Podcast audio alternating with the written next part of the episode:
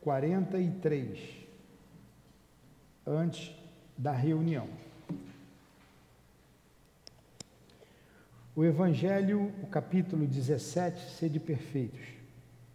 Amai os vossos inimigos, fazei o bem aos que vos odeiam, e orai pelos que vos perseguem e vos caluniam. Porque se amais somente aqueles que vos amam, que recompensa haver de ter? Os publicanos também não fazem o mesmo? E se saudardes apenas os vossos irmãos, que fazeis de especial mais que os outros? Os gentios também não fazem assim? Sede, pois, vós outros perfeitos, como vosso Pai Celestial é perfeito. Mateus, versículo 44. Vamos fazer a nossa prece. Amado Jesus, amigos espirituais que sustentam a nossa casa, altivo, doutor Erma, nosso amigo e querido Baltazar, irmãs queridas, Lourdinha, que seja em nome de vocês, que seja em nome do amor, do nosso amor. Em nome do nosso querido irmão André Luiz, que ele possa nos inspirar com a tua permissão, Jesus mas que seja, sobretudo, em nome de Deus, nosso Pai, que damos por iniciado os estudos da tarde de hoje. Que assim seja.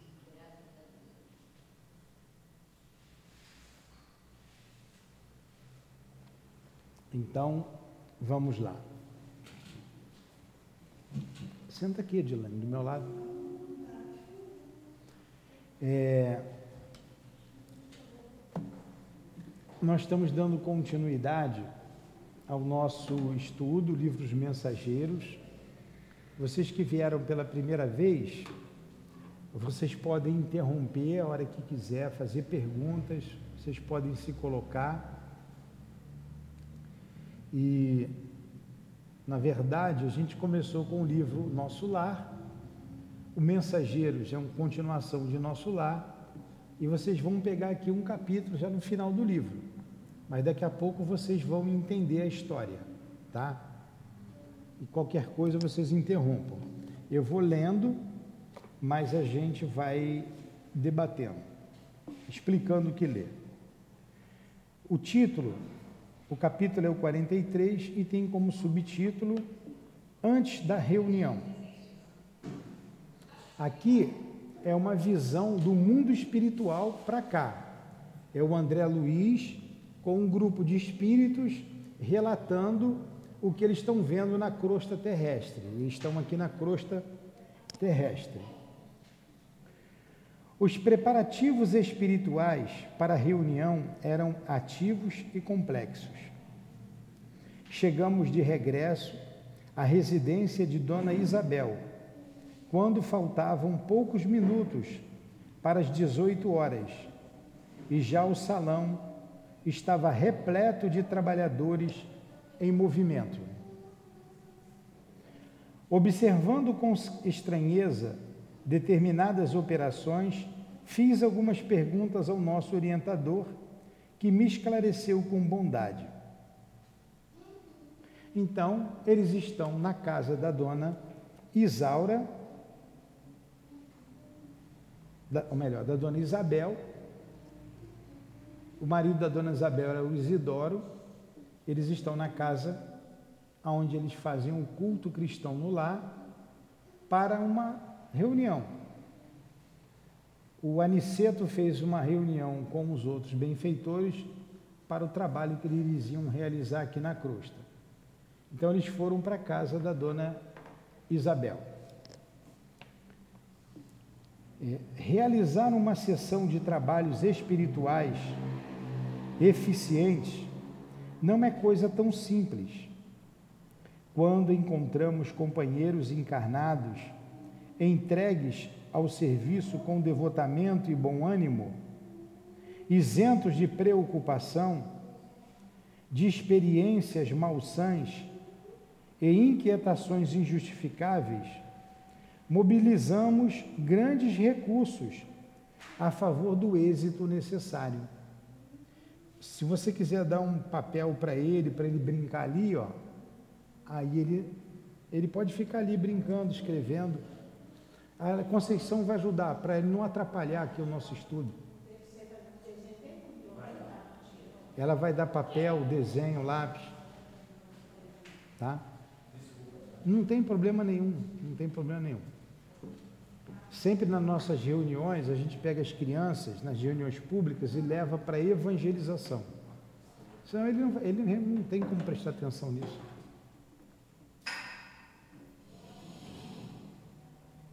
Então vamos ler de novo. Realizar uma sessão de trabalhos espirituais eficientes não é coisa tão simples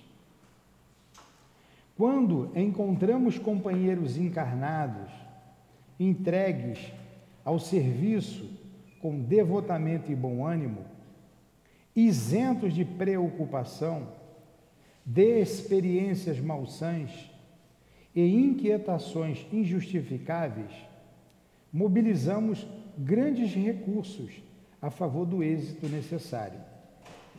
Claro que não podemos auxiliar atividades infantis nesse terreno.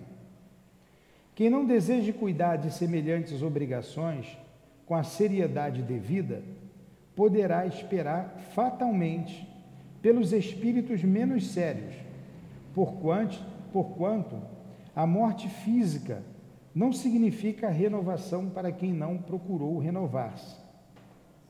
Onde se reúnam almas levianas, aí estará igualmente a leviandade. No caso de Isabel, porém, há que lhe auxiliar o esforço edificante. Em todos os setores evolutivos, é natural que o trabalhador sincero e eficiente receba recursos sempre mais vastos. Onde se encontra a atividade do bem, permanecerá a colaboração espiritual de ordem superior. Então vamos lá. O Aniceto, o André Luiz e o Vicente são três espíritos que vieram em missão à Terra, vieram realizar um trabalho aqui na Terra. Eles saíram de nosso lar, da colônia espiritual Nosso Lar, e pegaram um, um veículo até uma certa região umbralina, ali eles desceram desse veículo, estacionaram por um dia ou dois na, numa, num posto avançado chamado Posto da Paz. Ali eles ficaram se restabelecendo é, e ali encontraram dois amigos, passaram ali um período de dois dias, continuaram a jornada até a crosta terrena. Quando chegaram aqui na terra, foram de novo repor as suas forças numa casa, num lar, numa residência comum, como a nossa. Essa residência morava a dona Isaura viúva com seus três filhos. Como ela era uma pessoa correta, é, fazia as suas orações com constância, é, fazia o seu evangelho no lar, o culto no lar, a sua casa era uma casa muito iluminada. E o seu esposo, desencarnado, chamado Isauro, estava sempre junto a ela. E esse lar passou a ser um ponto de descanso para os espíritos que vinham em trabalho aqui na Terra. O trabalho na crosta terrestre é muito difícil para os espíritos, por causa das vibrações pesadas que emanam das mentes humanas encarnadas. Mentes distraídas do verdadeiro objetivo da vida. Então pensam em tudo, menos com elevação nas coisas elevadas. Isso faz com que a Terra seja chamado planeta das sombras, devido à, à, vibração que emana dos pensamentos, não somente dos encarnados, mas também dos desencarnados que estão na crosta e que são atraídos pelos próprios encarnados. Então ele via ali nuvens negras andando, e ele diz que essas formas, essas nuvens negras eram formas pensamento, eram é, vírus, vírus produzido pelas mentes humanas e pelas mentes dos desencarnados, também seres humanos. E essas nuvens se moviam na direção de algumas pessoas, acompanhavam. Pessoas que também pensam igualmente, não pensam no bem. Eram várias nuvens. Eles também viram formas animalescas de espíritos, como se rastejasse atrás dessas pessoas. Isso é para a gente ter uma ideia, foi narrado aqui nos capítulos anteriores, da dificuldade que eles têm de vir aqui e o desgaste fluídico que isso dá. Como esse lar era um lar equilibrado, ali eles pararam para descansar e fizeram uma reunião ali com o propósito de seguir em frente com seus objetivos. Aí ele narra ali, nesse pedaço que nós acabamos de ler, que quando encontra homens encarnados de boa vontade, despreocupados, é, desprovido de preocupações fúteis, fica muito mais fácil o auxílio deles junto a nós. Mas quando nós estamos voltados para os problemas comezinhos da vida, tudo isso é dificultado. Isso é o que ele falou até agora. Vocês querem fazer alguma pergunta? Não? Podemos prosseguir? Então, devagarzinho, a gente vai lendo e vai explicando.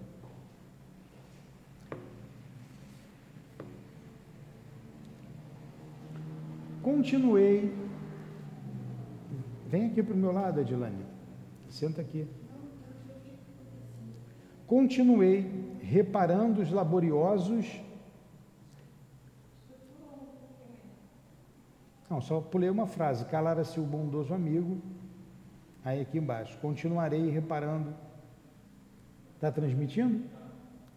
Continuarei, é, continuei reparando as laboriosas atividades de alguns irmãos que dividiam a sala de modo singular, utilizando longas faixas fluídicas. Aniceto veio em socorro da minha perplexidade, explicando atencioso. Então, esses espíritos estão na residência da dona Isabel e ele está vendo os movimentos diferentes. O André Luiz. Como ele não conhecia, ele pergunta: né, o que está acontecendo? O que, que significa? Vocês estão passando aqui umas faixas fluídicas para dividir a sala. O que acontece? O mesmo acontece aqui na casa espírita, movimentos que nós não vemos. Nós não vemos. Mas, por exemplo, numa sala de cura, aonde são colocados aparelhos para atender os espíritos, várias macas, vários tipos de aparelhos, nós não vemos, mas há toda uma movimentação para o trabalho que vai ser realizado. Numa reunião pública, um estudo como esse, há que se ter os preparos é, convenientes pelo mundo espiritual, para que tudo se transcorra de maneira tranquila porque vem vários espíritos aqui. o salão está cheio de espíritos ouvindo o nosso estudo. E eles não podem tumultuar. Alguns estão aqui é, até em tratamento. Então há todo um preparo. Nós não vemos, mas para um principiante tudo isso é novidade. Foi o que aconteceu com André Luiz. Para ele tudo era novidade, ele está perguntando o que está acontecendo lá na casa da dona Isaura. O que nós é, é, chamamos atenção nas outras, nos outros estudos é que em nossos lares acontece a mesma coisa quando nós praticamos o culto cristão no lar. Quando o nosso lar é equilibrado, ele passa a ser um ponto de luz, um ponto de apoio. Nós não vemos os espíritos, mas eles agem ali, eles trabalham ali. É, eu não sei como é que é o meu lar, a minha casa, não sei. Eu não estou dizendo que é igual da dona Isaura em hipótese nenhuma, eu não sei de nada. Mas eu não vou sem camisa na minha sala. Na minha casa eu vivo meu, da porta do meu quarto para dentro. Vou à sala, claro, para ler, para estudar, né, a cozinha, mas eu preservo o ambiente. A gente sempre está fazendo oração, estamos sempre lendo o Evangelho, estamos sempre estudando, a gente percebe os espíritos ali, então a gente toma cuidados, alguns cuidados. Eu não vou à vontade na minha sala, não vou, porque eu sei que os espíritos estão ali. Assim também a dona Isaura fazia, faz em seu lar. Né? A, a Dilane está aqui, é testemunha disso, né, Dilane? Já foi lá, lá em casa algumas vezes, nós já fizemos o culto no lar e sempre observados muitos espíritos lá. Agora, o que acontece, se é o que ele está dizendo aqui, eu não sei, mas as nossas casas devem ser um ninho, que a gente se preserve com oração e estudo. Quando a gente faz o Evangelho no lar, pelo menos uma vez por semana, com a família, você, naquele dia, naquela hora, o nosso anjo da guarda, os nossos, os nossos protetores, eles vêm em nosso auxílio. Ou mesmo à distância, se o anjo guardião não pode vir, ele sabe que você está reunido ali e sintonizado com as forças de elevação, ele nos ajuda. E isso facilita o equilíbrio no nosso ambiente. A gente evita discutir, a gente evita falar palavrão dentro de casa, falar alto. E o culto no lar favorece a tudo isso, a manter uma harmonia na família. Esse é o grande objetivo. Então, o lar da dona Isabel, que ele está citando aqui, é um desses lares harmônicos e que serviu de ponto, de pouso desses espíritos bondosos que iriam trabalhar. Entenderam? Se situaram então? Eu tentei eu resumir aqui o máximo, a obra toda. Estes amigos estão promovendo a obra de preservação e vigilância. Serão trazidas aos trabalhos de hoje algumas dezenas de sofredores e torna-se imprescindível limitar-lhes a zona de influenciação neste templo familiar. Para isso, nossos companheiros preparam as necessárias divisões magnéticas. Ó, oh, que coisa interessante! Então, no lar da dona Isaura, que ela ia realizar o culto cristão no lar, como ela fazia semanalmente, eu não sei se ela faz diariamente, nos parece aqui que é diariamente é, eles iam trazer um grupo de espíritos. Ele botou aqui uma dezena, né? Ou algumas dezenas. Serão trazidas aos trabalhos de hoje algumas dezenas de espíritos sofredores. Olha a importância do culto do lar para nós, em nosso lar, e para os espíritos da vizinhança. Muitas pessoas morrem e não sabem nem que morreu. E são espíritos em perturbação. Às vezes não são espíritos maus, são espíritos que não sabem para onde ir, não sabem o que fazer, precisam de ajuda, precisam de auxílio.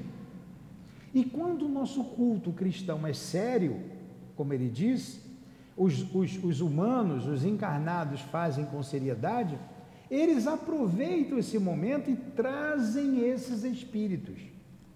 Ah, então na minha casa vai um monte de espírito sofredor, doente? Sim, durante o culto. Mas eles protegem. Então eles estão fazendo ali uma barreira magnética para que o sofrimento deles, para que as dores desses espíritos para que o desequilíbrio deles não atinja os encarnados. A senhora Isabel e os seus filhos. Coisa interessante, né, Marquinhos? É isso que tá, é isso que acontece. Alguém quer perguntar alguma coisa? Da mesma forma, muitos espíritos são trazidos aqui para o estudo, para o trabalho. Agora, depois dessa aula, teremos uma outra muito interessante. Se os senhores puderem ficar, não tem problema algum. Vai falar de perispírito, ou corpo espiritual. E nós vamos ver se a gente transmite também, né, Marquinhos? A aula de hoje que o nosso querido Paulo Nagai vai dar. Ele vem lá do da casa lá do Leão Deria, um trabalhador da outra casa, que vem aqui nos ajudar. Aí ele continua aqui narrando. É, Observei admirado que eles magnetizavam o próprio lar. Ó, o próprio ar. Magnetizava a atmosfera. Ar. Nosso instrutor, porém, informou gentil. Não se impressione, André. Em nossos serviços, o magnetismo é força preponderante. Somos compelidos a movimentá-lo em grande escala. Olha, Aqui há que se fazer um comentário. Um comentário muito sério, muito importante. Vou repetir e depois vou fazer o comentário. Observei admirado que eles magnetizavam o próprio ar. Eu falei atmosfera para não entender lar, não é lá, é o ar, ambiente. Magnetizavam, magnetismo deles. Nosso instrutor, porém, informou gentil: Não se impressione, André. Em nossos serviços, o magnetismo é força preponderante. Somos compelidos a movimentá-lo em grande escala. Até o ar é magnetizado para proteção, para, para a, a, a ajuda àqueles espíritos, ajudá-los a recuperar. Vocês imaginam uma sala de cura? Então nós podemos afirmar, sem medo algum de errar, que numa sala de cura ninguém vai pegar ali doença alguma, seja ela qual for o contágio que tenha. Pode estar ali com Covid para tomar um passe, pode estar ali com tuberculose, Quantas vezes demos passe em tuberculosos? Pode ser a doença que for. Porque senão eu não vou trabalhar com doente, se eu vou ficar doente, se eu for ficar doente. E quantas pessoas nós tratamos ali com Covid? E quantas pessoas nós vamos, fomos visitar em seus lares com Covid? E com o pulmão bastante tomado a pessoa não estava com medo de ir para o hospital porque ia ficar lá. E se fosse para o hospital, ia ser entubado. E nós fomos seguidamente nesses lares.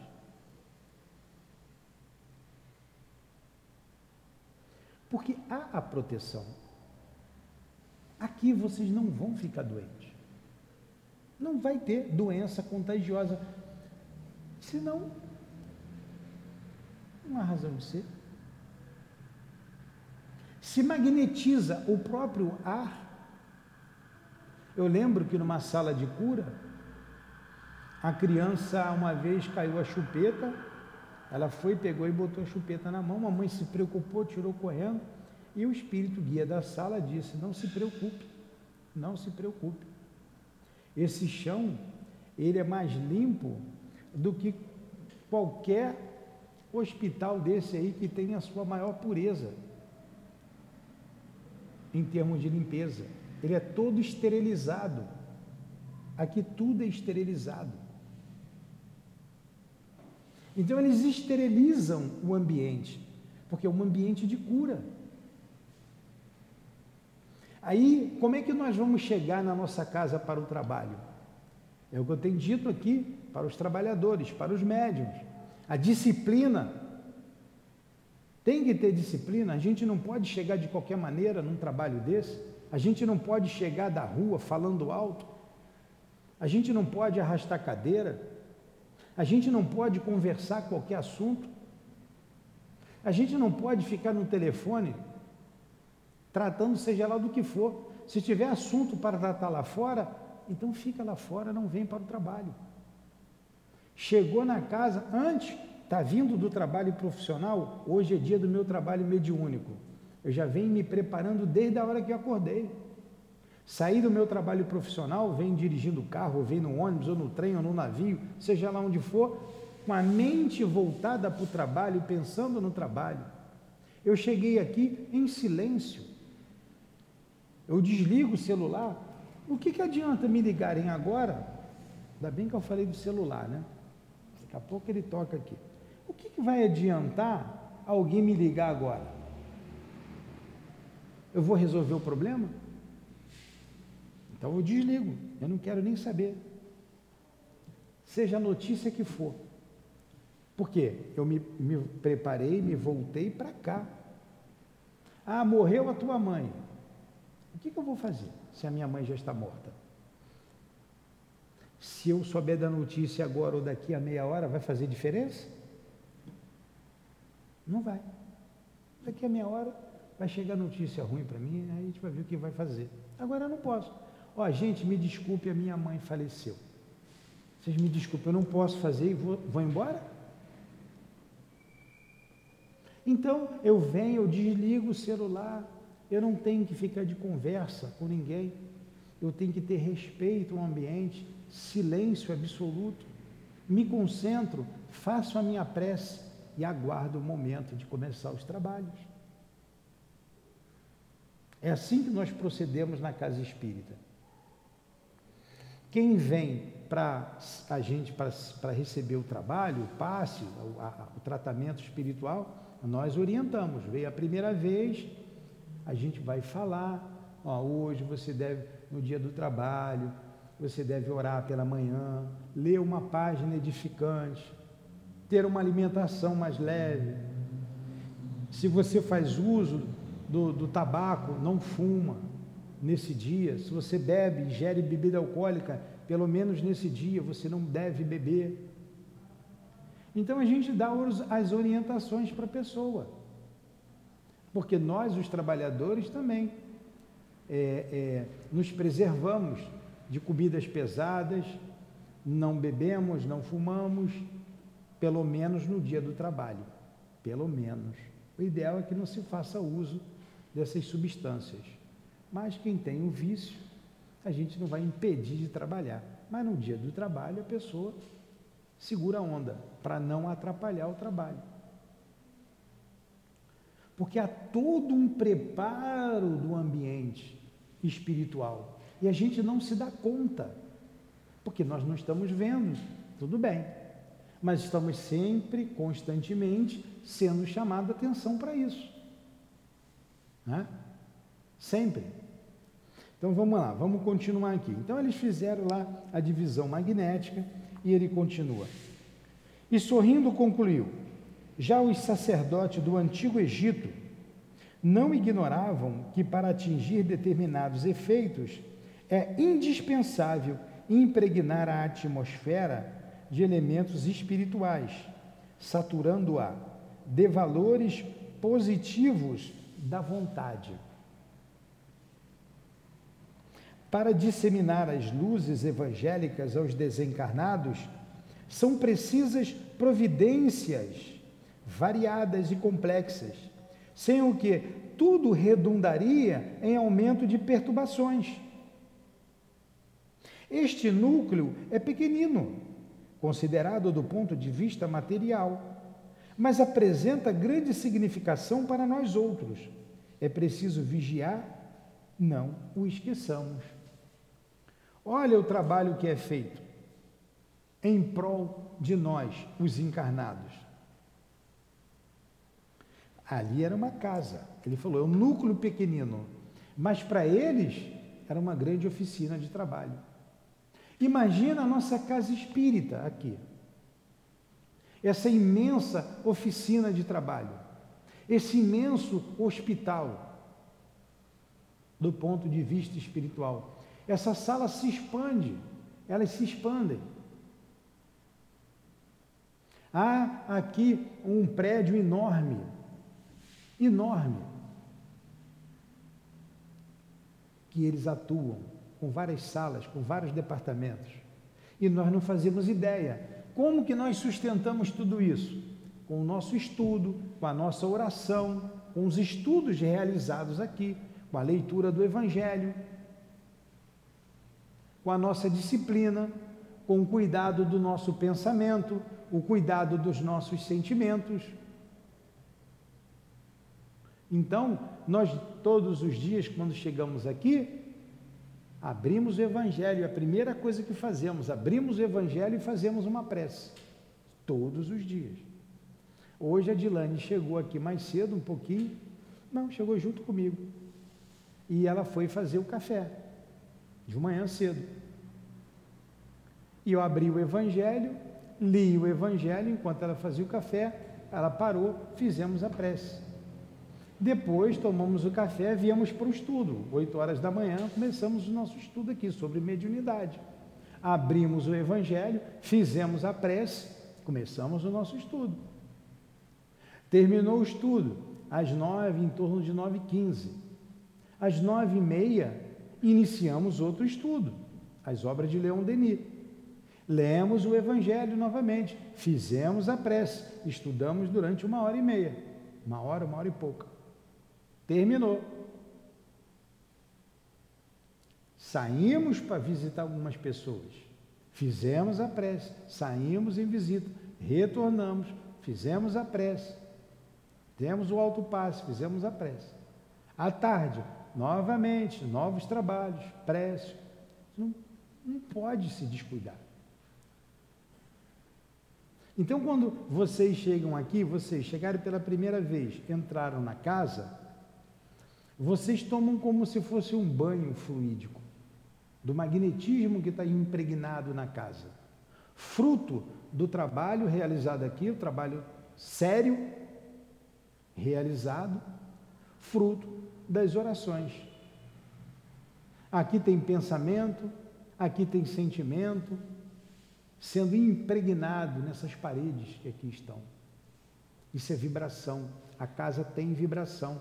Aí a gente entra e se sente bem, sente carinho, sente amor, sente paz, sente seguro. Mas isso é preciso ser construído. E da mesma forma que vocês estão ouvindo isso pela primeira vez, já estão aprendendo. Ah, então eu vou lá na casa espírita, eu tenho que me preparar, não posso chegar lá de qualquer maneira. A gente se procura se vestir adequadamente.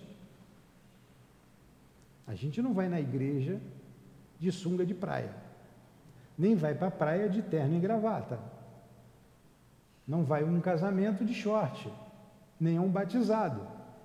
Então a gente também tem que se vestir com dignamente, de acordo com o ambiente que a gente vai. Então, a gente vem na casa espírita, a gente se veste corretamente? E vem para o trabalho, vem participar da reunião, vem estudar. Então, é uma questão, é uma postura espiritual e é uma postura física. Nós, os trabalhadores, vamos dar o passo. Vocês vão ver aqui as senhoras, as, as moças, todas com o vestido aqui em cima. Não tem, não tem roupa decotada aqui. Não tem. Os homens estão todos de calça comprida, de sapato. Não entra de chinelo de dedo para trabalhar, de bermuda. Não, uma questão de respeito ao ambiente que nós estamos. Aí as pessoas vêm, hoje tudo bem, vem pela primeira vez, não sabia, mas a gente vai se sentindo é aconchegado pela casa e vai se vestindo corretamente. Não é que tem que botar terno ou uma roupa cara. Não, é só não vir. Vinha, não vir com roupa decotada. Não vim de short. Né? Então vamos lá.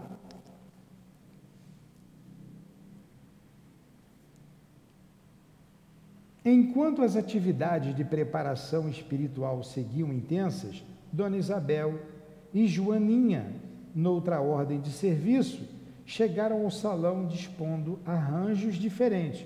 Joaninha era filha da Dona Isabel. Usaram largamente a vassoura e o espanador.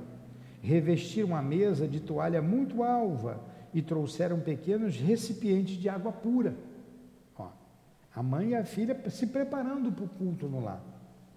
A uma ordem de um dos superiores daquele templo doméstico, espalharam-se os vigilantes em derredor da moradia singela.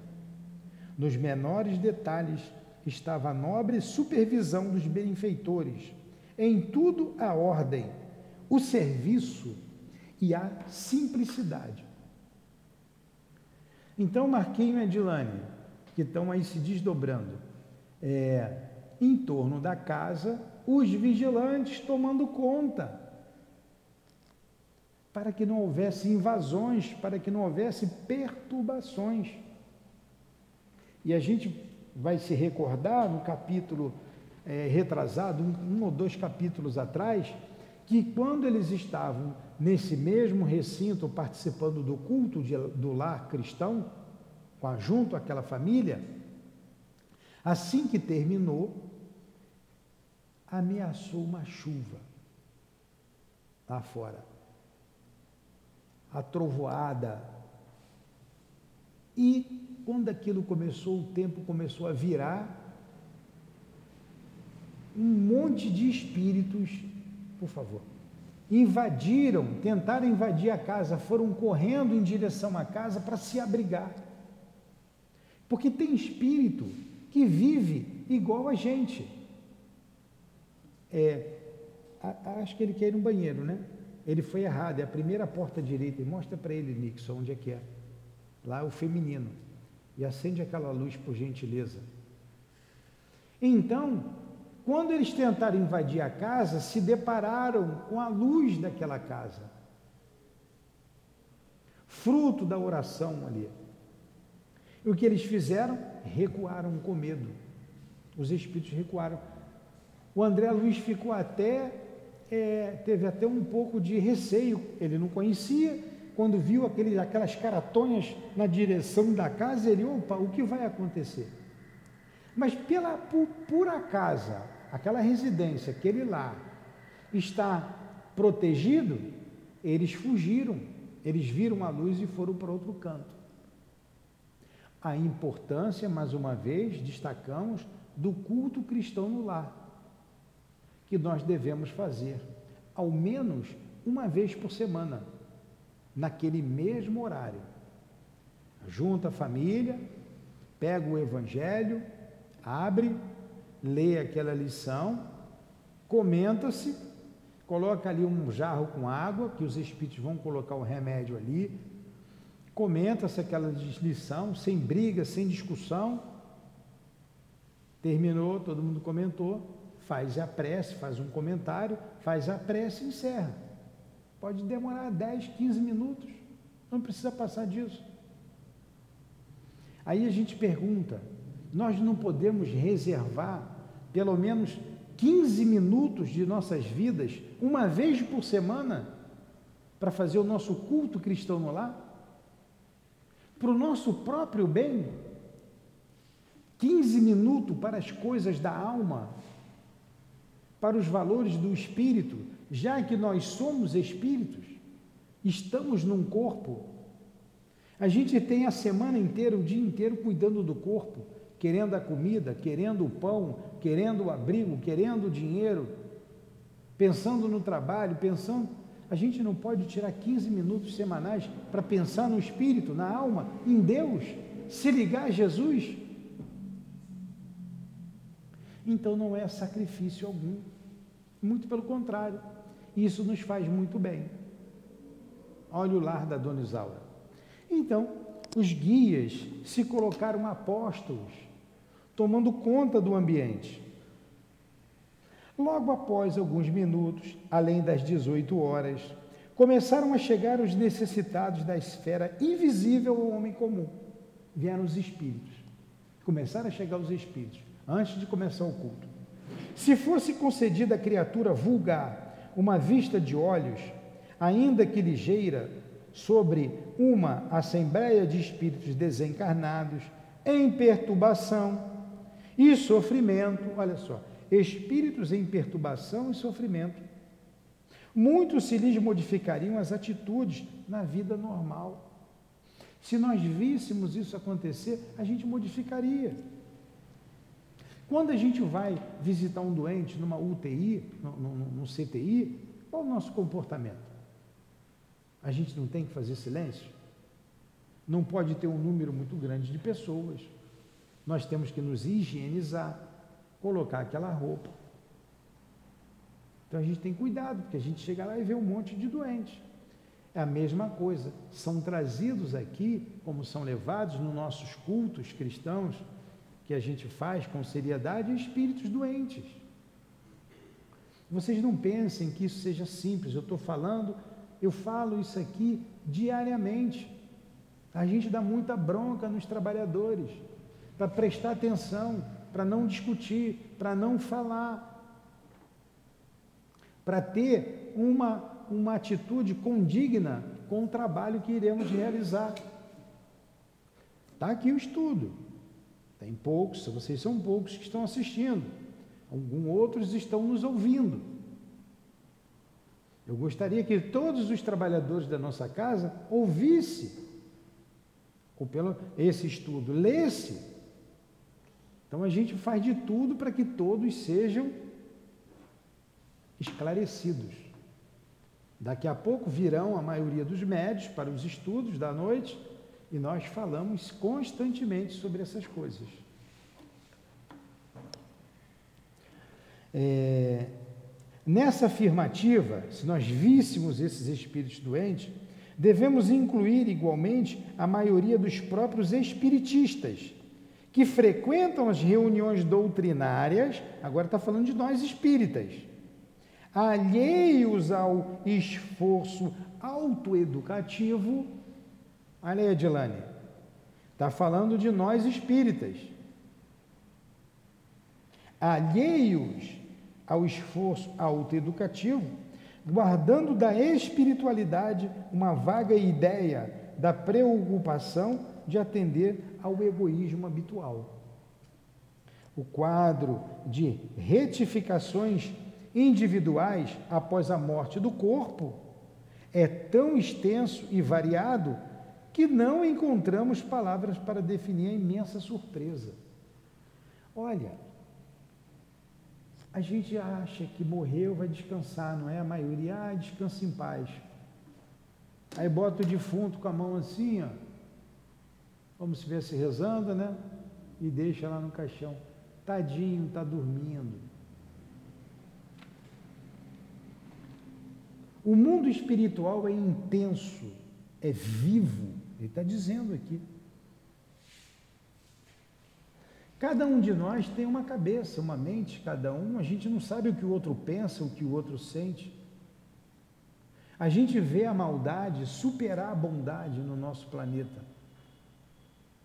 A gente vê o mal preponderando num planeta onde moramos espíritos imperfeitos. Nós somos espíritos imperfeitos, na grande maioria, na massa.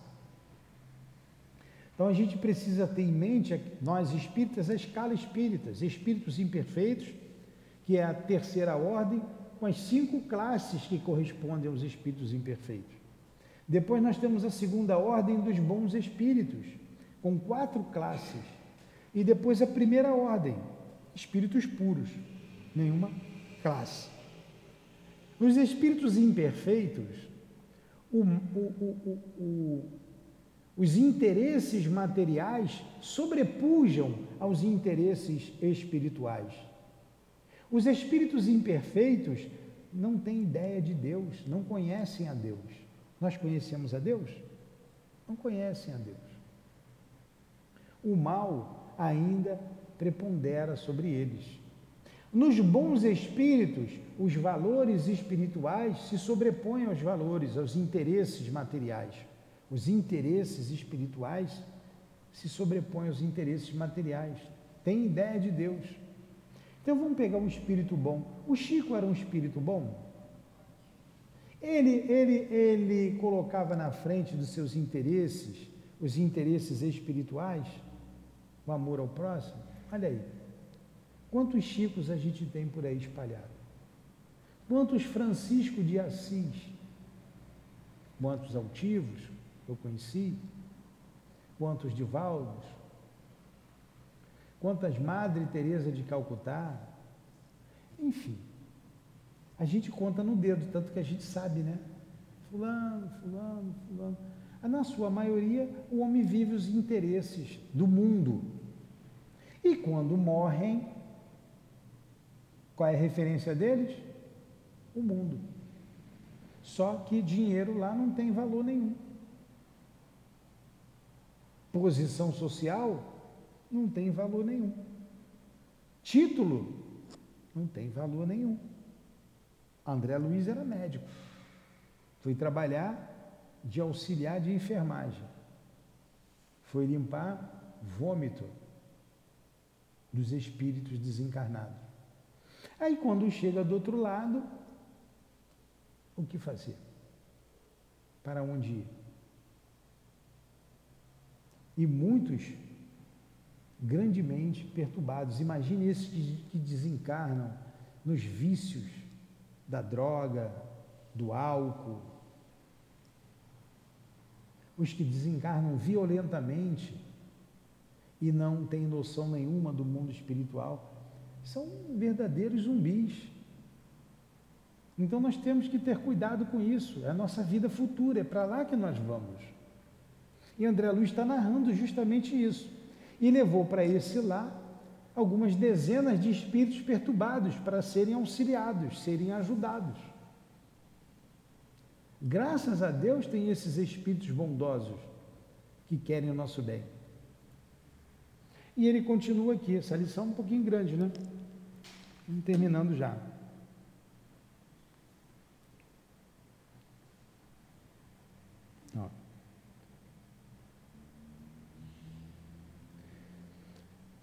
Aqueles rostos esqueléticos causavam compaixão. Isso são os espíritos, rostos esqueléticos.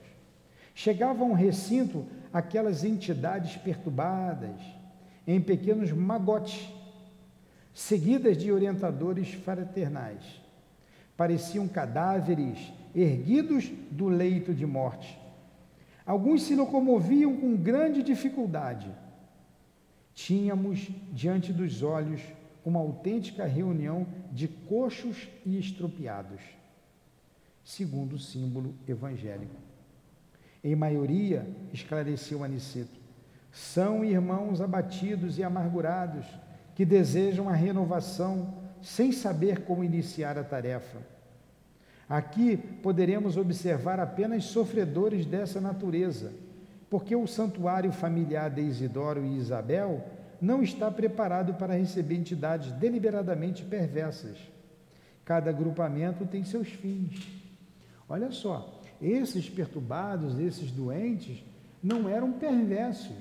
Tem muitos perversos por aí, mas não poderiam ser levados para o lar de Isabel e Isidoro. Aqui são trazidos. Aqui pode ser trazidos, são tratados convenientemente. Mas no nosso lar não dava. Levaram esses doentes que vocês ouviram aqui, o estado físico deles e mental. Com efeito, os recém-chegados estampavam profunda angústia na expressão fisionômica. As senhoras em pranto eram numerosas. O quadro consternava. Algumas entidades mantinham as mãos no ventre, calcando regiões feridas não eram poucas as que traziam ataduras e faixas. Às vezes a pessoa morreu no hospital, estava cheia de atadura, quando sai do corpo, sai com as ataduras todas. Está na mente dela.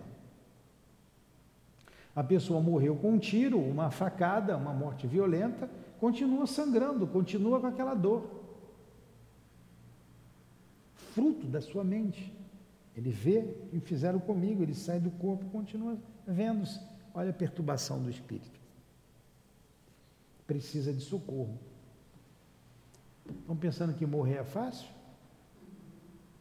Ah, não. Morrer até é fácil, né? Todo mundo vai morrer. Agora, desencarnar, deixar o, o corpo físico longe, as lembranças do corpo físico, é que é mais complexo. Então vocês vão morrer. Gosta de um cafezinho de manhã? Todo dia um cafezinho é bom, né? Vai morrer de manhã, vai dar vontade de tomar um café. Passou 60, 70, 80 anos tomando um cafezinho de manhã, vai dar vontade de tomar um cafezinho. Não tem mágica. Aquele que gosta de beber, vai morrer, vai ter vontade de beber. Gosta de fumar, vai morrer, vai ter vontade de fumar. Aí não consegue segurar o seu vício, aí vai, é como diz lá na igreja, vai virar encosto dos outros. Vai ficar junto daquele que bebe, que fuma. Por isso que essas pessoas que se entregam aos vícios nunca estão sozinhas. Aliás, nós nunca estamos sozinhos. Mas esses que se entregam aos esses vícios, espíritos viciosos estão ao lado deles. Na comida, na bebida, no sexo, seja lá no que for.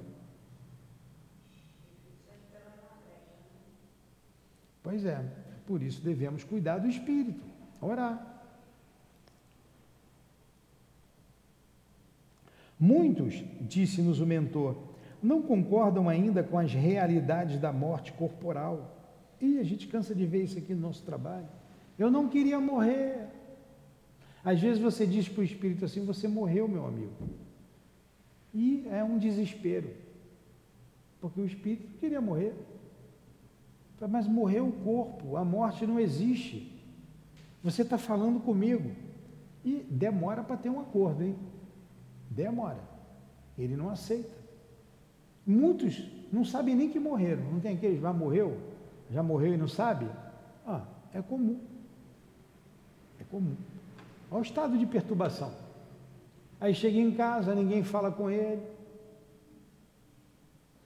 Às vezes sentam em cima dele, porque ele senta no sofá, alguém senta em cima, ele leva um susto. O que está acontecendo aqui? Ninguém mais me ouve? Claro, ninguém está vendo. O sujeito. Muitos, disse-nos o mentor, não concordam ainda com as realidades da morte corporal. E toda essa gente, de modo geral, está prisioneira da ideia de enfermidade. Olha, o pensamento. Existem pessoas, e vocês, como médicos, que Vicente e o André Luiz eram médicos, e vocês, como médicos, as terão conhecido largamente, que cultivam as moléstias com verdadeira volúpia. Não tem gente que cultiva doença? Não tem? Tem uns hipocondríacos que toma remédio para tudo, morre, continua cultivando doença. É o que ele está dizendo aqui. Pois bem, apaixonam-se pelos diagnósticos exatos, acompanham no corpo com indefinível ardor a manifestação dos indícios mórbidos. Mórbido é doentio.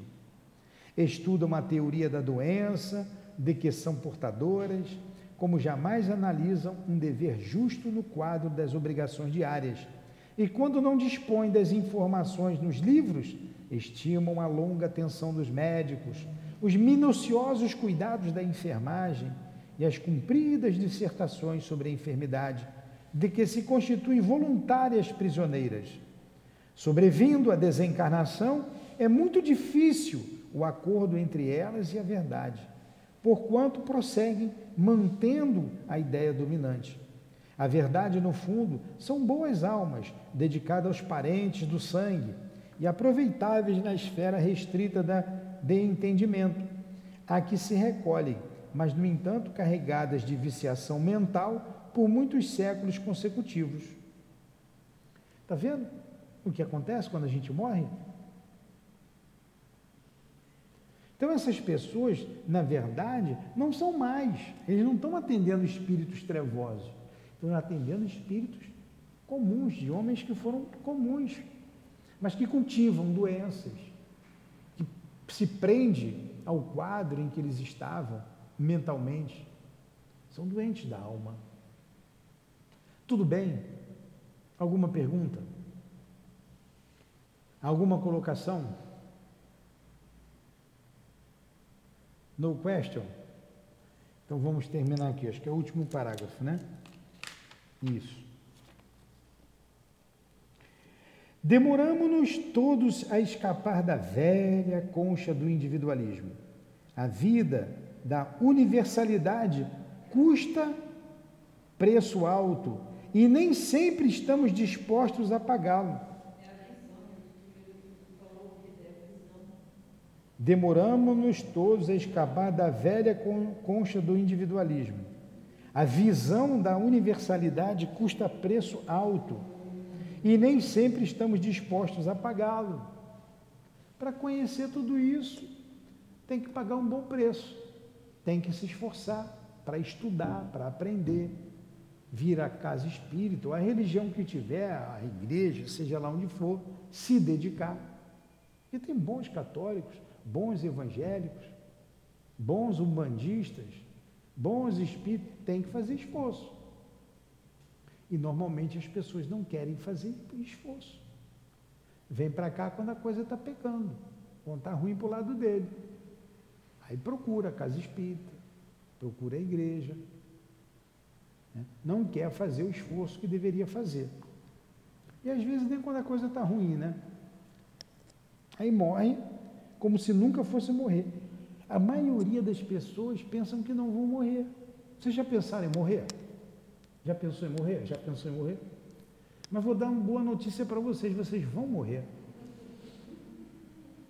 Vai morrer todo mundo aqui. Eu não sei se você é a primeira ou se é ela. Eu sei que eu sou o último da fila aqui. Vai um atrás do outro. Pois é, mas aí muitos vão junto com a carcaça. Alguns ficam até presos lá no sepulcro, junto com a carcaça. Pois é. Você disse que veio da Paraíba para cá. Não se preparou para vir? Para onde que você veio? Tinha que arrumar a casa para vir, né? Ah, tem que ter uma casa, tem que ter um lugar, tem que comprar passagem, então tem que arrumar um dinheiro. Lá está frio, está calor, como é que está o clima lá? Para onde é que eu vou? É, não é? Quando a gente vai morrer, a gente tem que saber onde é que vai, tem lugar, tem alguém me esperando. O que, que eu vou levar para lá? Você trouxe uma bagagem, não trouxe? Você, ué, vou levar o que na minha bagagem? Nós, quando morremos, temos que levar uma bagagem. E o que, que eu vou levar na minha bagagem? Aquilo que está comigo, na minha alma. Os meus sentimentos de amor ou de ódio. O meu pensamento, bons ou maus. O meu conhecimento. Isso eu vou levar comigo, isso ninguém tira de mim o que eu sou como espírito, os meus amores, os meus ódios. Então eu tenho que me preparar para não chegar lá de mão vazia. E caramba, e agora? Para onde que eu vou? Vou voltar para Paraíba? Ou vou ali para César Maia? Aí chega lá na Paraíba, vai ver os parentes, ninguém te vê. Ninguém fala contigo. Você vê os defuntos? Você vê os defuntos? Pois é, quando você for defunto também ninguém vai te ver. Aí, ó, alguns piram, não se preparam. E a morte é inevitável. Inevitável. Mas o espírito não morre. Sim, pois é, mas ninguém pensa nisso. Mas não pensa, deveria. Nessas circunstâncias, o mundo que prevalece para a alma desencarnada por longo tempo é o reino pessoal de nossas criações inferiores. Ora, desse modo, quem cultivou a enfermidade com adoração submeteu-se ao império. É lógico que devemos, quando encarnados, prestar toda assistência ao corpo físico que funciona para nós como vaso sagrado, mas remediar a saúde e viciar a mente são, ou, são duas atitudes essencialmente antagônicas entre si. A gente viciar a mente com isso, né? A palestra era magnificamente educativa. Entretanto, o número crescente de entidades necessitadas chamava-nos à cooperação. Muitas choravam baixinho, outras gemiam em voz mais alta. Depois de longa pausa, Aniceto advertiu: Vamos ao serviço. Para nós, cooperadores espirituais, os trabalhos já começaram. A prece e o esforço dos companheiros encarnados representarão o termo desta reunião de assistência e iluminação com Jesus Cristo. Olha, olha quanta coisa, hein? Nós estudamos apenas um capítulo hoje. Olha o que nós já estudamos aqui nesse livro. Estamos no capítulo 43. Terminamos o capítulo 43. Vamos para o capítulo 44 na próxima semana. O capítulo 44 tem como subtítulo Assistência. Ele vai narrar aqui agora a assistência que eles deram a esses espíritos desencarnados que foram levados para lá doentes. Entenderam? Foi difícil essa aula? Foi difícil? Foi difícil para vocês? Deu para entender? Deu, Marquinhos? Você está aí? Já chegou agora aí? Só vi a Júlia ali. Pois é. Então nós estudamos aqui o capítulo 43, o que acontece no culto do lar da dona Isabel, que pode ser o culto cristão no lar, ou evangelho no lar, quando, como alguns falam, falam, de qualquer um de nós.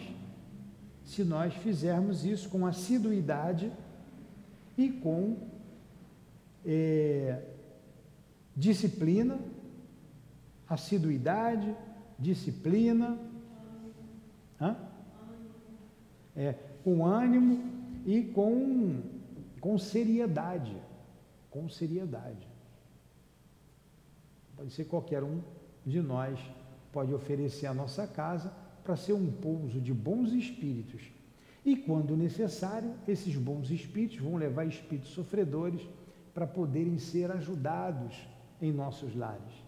E vejam o cuidado que eles tiveram, isolando com uma parede magnética todo o ambiente, inclusive magnetizando o ar. Eu confesso a vocês que eu não tinha reparado isso. Eu já li algumas vezes, mas nunca tinha reparado. A magnetização do ar. Já ouviu falar disso, Raquel? Os espíritos magnetizaram o ar, a atmosfera da casa da dona Isabel. Alguma pergunta? Não?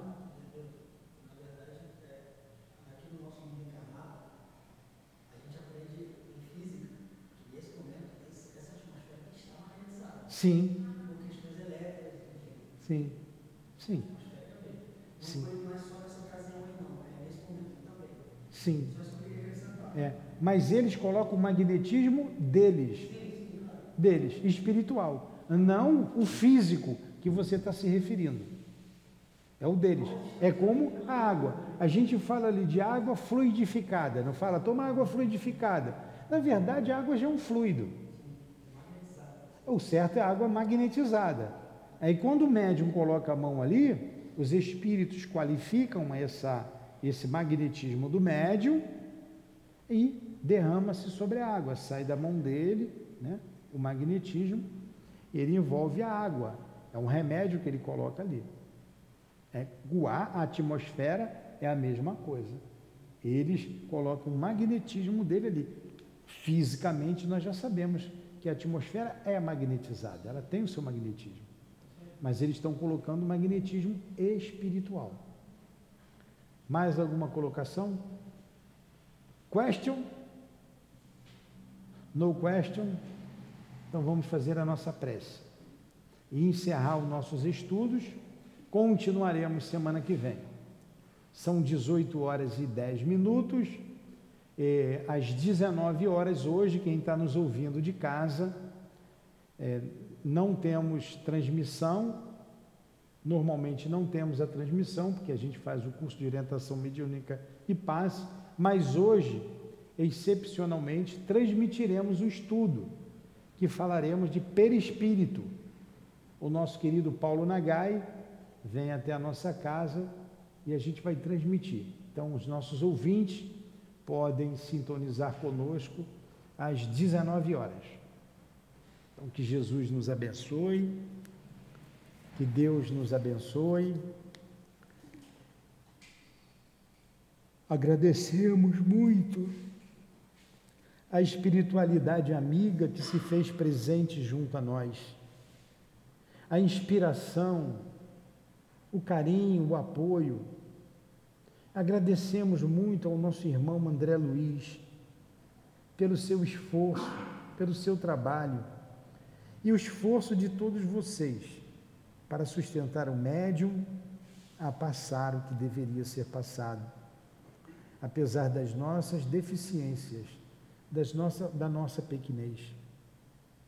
Muito obrigado por tanto carinho, por tanto amor e pela oportunidade que nos destes de estudarmos a doutrina espírita nesse ambiente de amor, nesse ambiente magnetizado pelos bons espíritos, nesse ambiente sadio, saudável. Que essas forças de luz cheguem até os lares que nos ouvem nesse momento, preenchendo os seus cômodos das melhores vibrações, das vibrações do Cristo, das vibrações dos bons espíritos, dos seus guias. Que Deus ilumine e abençoe a todos nós, a todos os benfeitores aqui presentes. A nossa eterna gratidão. Despeça-nos, Jesus, na tua paz. Conduza-nos na estrada da vida. Aqueles que irão retornar aos seus lares possam seguir com a tua proteção. A todos que ficaram aqui, Jesus, os, os espíritos acolhidos em nossa casa, recebam o atendimento devido, o consolo, o alívio de suas dores. E nós outros, os médios, também possamos permanecer debaixo da tua guarda, do teu amor. Enfim, que seja em nome do amor que seja em nome do nosso amor, minha querida. Que seja em nome das nossas irmãs, Cida, Elvira, Neuza, do nosso querido irmão altivo, dos guias que dirigem a nossa casa, do nosso irmão André Luiz, da coluna de espíritos que sustenta o SEAP. Em nome de Leon Denis, de Allan Kardec, em nome de Jesus de Nazaré, mas acima de tudo, em nome de Deus do amor de Deus, nosso Pai, é que damos por encerrados os estudos da noite de hoje. Que assim seja, graças a Deus.